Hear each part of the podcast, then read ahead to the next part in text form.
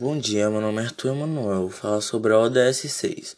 No Brasil, a ODS 6 tem como objetivo que 99% da população tenha acesso à água potável em sua casa até dezembro de 2033.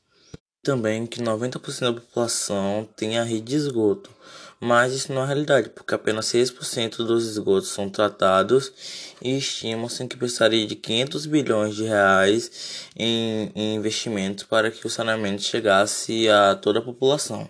E por ano ocorre 15 mil mortes e 350 internamentos por causa de falta de saneamento básico e, e, e 104 milhões de pessoas, quase a, o equivalente à metade da população, não tem acesso à coleta de esgoto e 35 milhões não têm acesso à água potável.